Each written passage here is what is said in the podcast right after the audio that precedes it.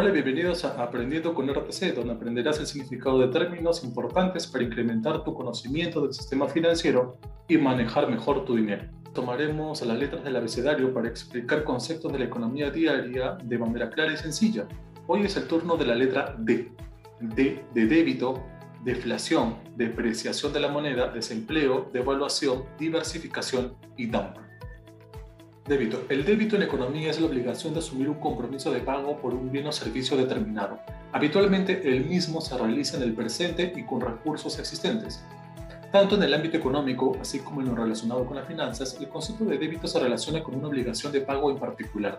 Alternativamente, se habla de débito como los recursos disponibles por un agente financiero sin recurrir a deudas. Asimismo, cuando una persona o una sociedad mercantil cuenta con débito, hablamos de acciones de propiedad sobre bienes y servicios y por los que se ha asumido una responsabilidad, un compromiso de pago existente.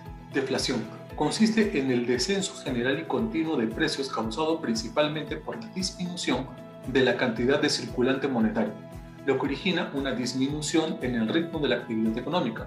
Afecta, entre otros aspectos, al empleo, al nivel de ingresos y a la producción de bienes y servicios de un país. Si el proceso deflacionario se presenta con una persistente reducción de la actividad comercial y en general de los negocios, se identifica como recesión. Depreciación de la moneda. Pérdida del valor nominal de una moneda con respecto a otra, provocada como resultado de la oferta y demanda de divisas. Devaluación. Pérdida del valor nominal de una moneda con respecto a otra, pero provocada por la decisión de las autoridades económicas. No debe confundirse con la depreciación, ya que este término se identifica con el mismo proceso bajo un régimen de tipo de cambio flexible. Diversificación. La diversificación consiste en hacer heterogéneo lo que antes era homogéneo, de forma que aquello que antes era uniforme ahora tiene diferentes variaciones. En el ámbito económico, la diversificación de riesgos consiste en invertir en una amplia variedad de activos para reducir el riesgo total de una cartera o disminuir su volatilidad. Dumping. Forma más común de discriminación de precios que consiste en vender mercancías en los mercados externos a precios sensiblemente más bajos que los vigentes en el mercado interno del país que exporta y con frecuencia por debajo de los costos de producción. Esta práctica está totalmente prohibida por la mayoría de acuerdos internacionales.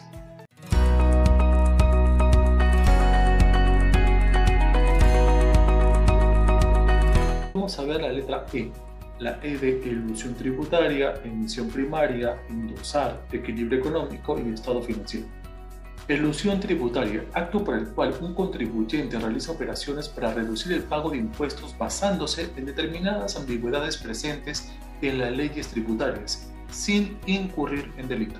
Emisión primaria. La emisión primaria comprende a un conjunto de pasivos del Banco Central que sustentan la expansión de la liquidez y del crédito. En el Perú, la emisión primaria está constituida por los billetes y monedas emitidos por el Banco Central de Reserva del Perú, y los depósitos en cuentas corrientes en moneda nacional del sistema financiero mantenidos en el instituto emisor.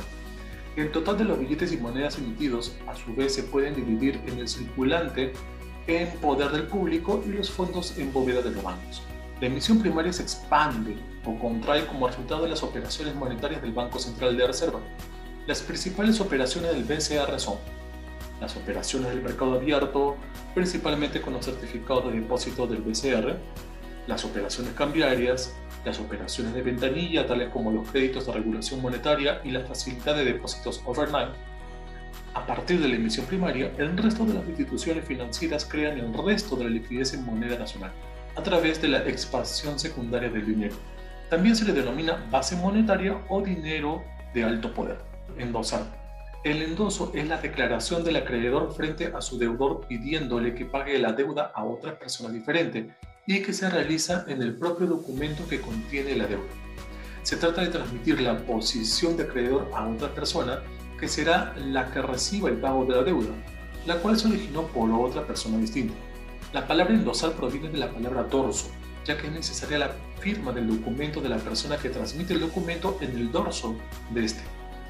Esta acción de transmisión de documentos con derecho de cobro es más habitual en figuras como letras de cambio, pagarés y cheques el endoso se puede realizar en cualquier momento antes de que la deuda sea pagada.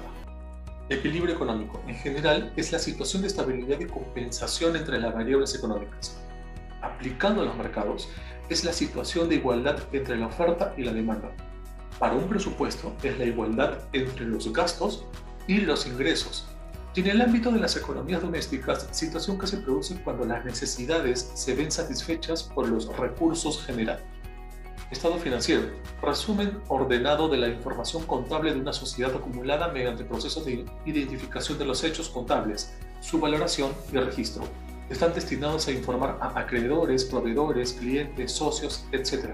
En definitiva, a todos aquellos que poseen algún interés en la marcha de la empresa.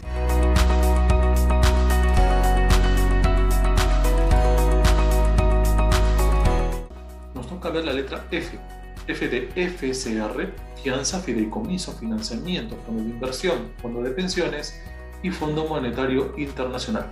FCR, el Fondo Consolidado de Reservas Previsionales, FCR, es un fondo intangible creado en 1996 mediante el Decreto Legislativo número 817. Los fondos y recursos del FCR son destinados a respaldar el pago de las pensiones a cargo de la ONP, pago de los bonos de reconocimiento y el pago de las pensiones y nivelación de los pensionistas comprendidos en el régimen del decreto ley número 20530 en virtud a la ley número 28046.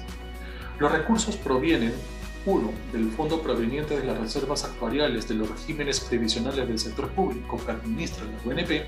2. De los aportes del Tesoro Público. 3. De la rentabilidad de la administración del fondo deducida la retribución que sea acordada con empresas especializadas en carteras de inversiones y tres, de la recaudación de la contribución para la asistencia previsional. También provienen de otros ingresos como donaciones, créditos, legados, transferencias y demás recursos provenientes del sector privado, así como de la cooperación nacional e internacional. Fianza, operación financiera por la cual una persona natural o jurídica, fiador, Generalmente un banco garantiza las operaciones de otra, deudor principal. También es la entrega del dinero o algún otro bien en depósito como garantía del cumplimiento de una obligación adquirida en virtud de un contrato. También se denomina fianza lo entregado. A su vez, es un instrumento diseñado para brindar una mayor seguridad al tenedor de que un contrato será completado correctamente. De no ser así, el banco emisor o garante de los bonos debe realizar un pago compensatorio. Fideicomiso. El fideicomiso es una disposición establecida en un testamento por la cual se establece un orden para heredar toda o parte de la herencia y se impone al primero que hereda la obligación de conservar y transmitir lo heredado a otra persona establecida en el testamento. Aquí participan tres personas. El fideicomitente, es la persona que deja escrito en su herencia el orden a heredar los bienes, Fiduciario es la persona establecida en el orden para heredar y la primera que va a recibir la herencia es el obligado a conservar y transmitir lo heredado. Y el fideicomisario es la segunda persona establecida en el orden de heredar y la que recibe la herencia de parte del fiduciario y no del fideicomitente. Financiamiento o financiación es el proceso por el cual una persona o empresa capta fondos. Así, dichos recursos podrán ser utilizados para solventar la adquisición de bienes o servicios o para desarrollar distintos tipos de inversiones. Cualquier financiamiento obtenido puede implicar una obligación en el futuro. Por ejemplo, un crédito bancario exige que el deudor pague una cuota periódica durante los siguientes meses o años. Igualmente, en el caso de aportes de los accionistas, estos eventualmente esperan como retribución la repartición de las ganancias en forma de dividendos. El financiamiento permite a las personas y a las compañías realizar muy importantes cantidades de inversiones. Así, a futuro devolverán el crédito obtenido e incluso de manera distribuida en el tiempo, aunque la desventaja es que suelen cobrarse intereses. Fondo de inversión. Patrimonio integrado por un conjunto de valores mobiliarios y dinero aportado por una pluralidad de inversores, administrado por una empresa e invertido totalmente en la tenencia y el disfrute de valores mobiliarios debidamente diversificados para que los riesgos y el tipo de rendimiento queden compensados. Fondo de pensiones, plan organizado que involucra a empleados, empleadores o ambos y proporciona ingresos de jubilación a determinados grupos de empleados, con diferentes prestaciones y aportaciones y con un fondo independiente que realiza transacciones financieras en el mercado de capitales. En el Perú, Se refiere al fondo administrado por las administradoras del sistema privado de pensiones constituidos por cuentas individuales de capitalización. Fondo Monetario Internacional. Institución de cooperación intergubernamental que provee un foro para la armonización de políticas monetarias y financieras a nivel internacional. Fue establecido en 1944 en Bretton Woods, New Hampshire, en Estados Unidos. Sus principales objetivos son facilitar la expansión y el crecimiento equilibrado del comercio internacional, promover la estabilidad de los tipos de cambio y contribuir al establecimiento de un sistema multilateral de pagos para las operaciones en cuenta corriente efectuadas entre los países miembros. El FMI, como también se le conoce, ofrece recursos a los países miembros que presentan desequilibrios en su balanza de pagos a través de una serie de líneas de crédito diseñadas según las necesidades y cuyo acceso está limitado por el monto de la cuota del país miembro. Al Fondo Monetario Internacional pertenecen 167 países, que participan con una cuota anual determinante del número de votos y la proporción en que pueden disponer de los recursos totales. Desde 1968 emite los derechos especiales de giro y unidades de cuenta.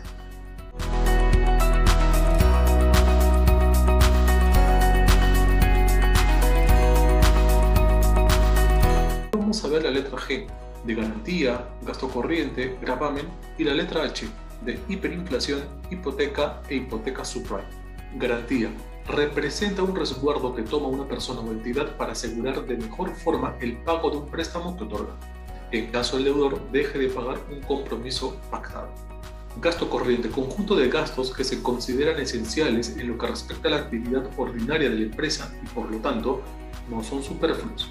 Dependiendo del agente económico que los realice, están compuestos por el sector público, sanidad, educación, defensa y justicia, unidad familiar, alimentación, suministros, transporte y empresa, alquiler de local u oficinas. Estos gastos representan un porcentaje muy alto del presupuesto, siendo particularmente altos en peso y en cuantía por su condición de esencialidad. Gravamen. Un gravamen es un derecho legal que se establece sobre una propiedad para asegurar el pago de una determinada deuda bajo unas condiciones establecidas previamente. Un ejemplo típico eh, de gravamen ocurre en los créditos hipotecarios y en los préstamos con garantía hipotecaria, en los cuales colocas un bien inmueble como garante de pago. De cumplirse puede conllevar a la venta del bien afectado. Hiperinflación. Inflación muy alta y fuera de control, lo que provoca la caída precipitada del poder adquisitivo. Se crea un círculo vicioso en el cual se genera más inflación de cada interacción del ciclo. Las principales causas son el financiamiento del gasto por emisión de dinero sin ningún control, situaciones de guerra, depresiones económicas, crisis políticas o sociales. Hipoteca. Una hipoteca es un contrato mediante el cual un deudor deja como garantía un bien, generalmente un inmueble, a quien le hace un préstamo, el acreedor. De esta forma, si el deudor no paga la deuda, el acreedor tendrá derecho a solicitar la venta del bien para así poder cobrar lo que le debe, por lo tanto, una hipoteca es un instrumento de deuda que otorga un derecho real de garantía para el acreedor. Usualmente las hipotecas se aplican sobre bienes inmuebles como casas o terrenos, pero también se puede aplicar sobre bienes como vehículos u obras de arte.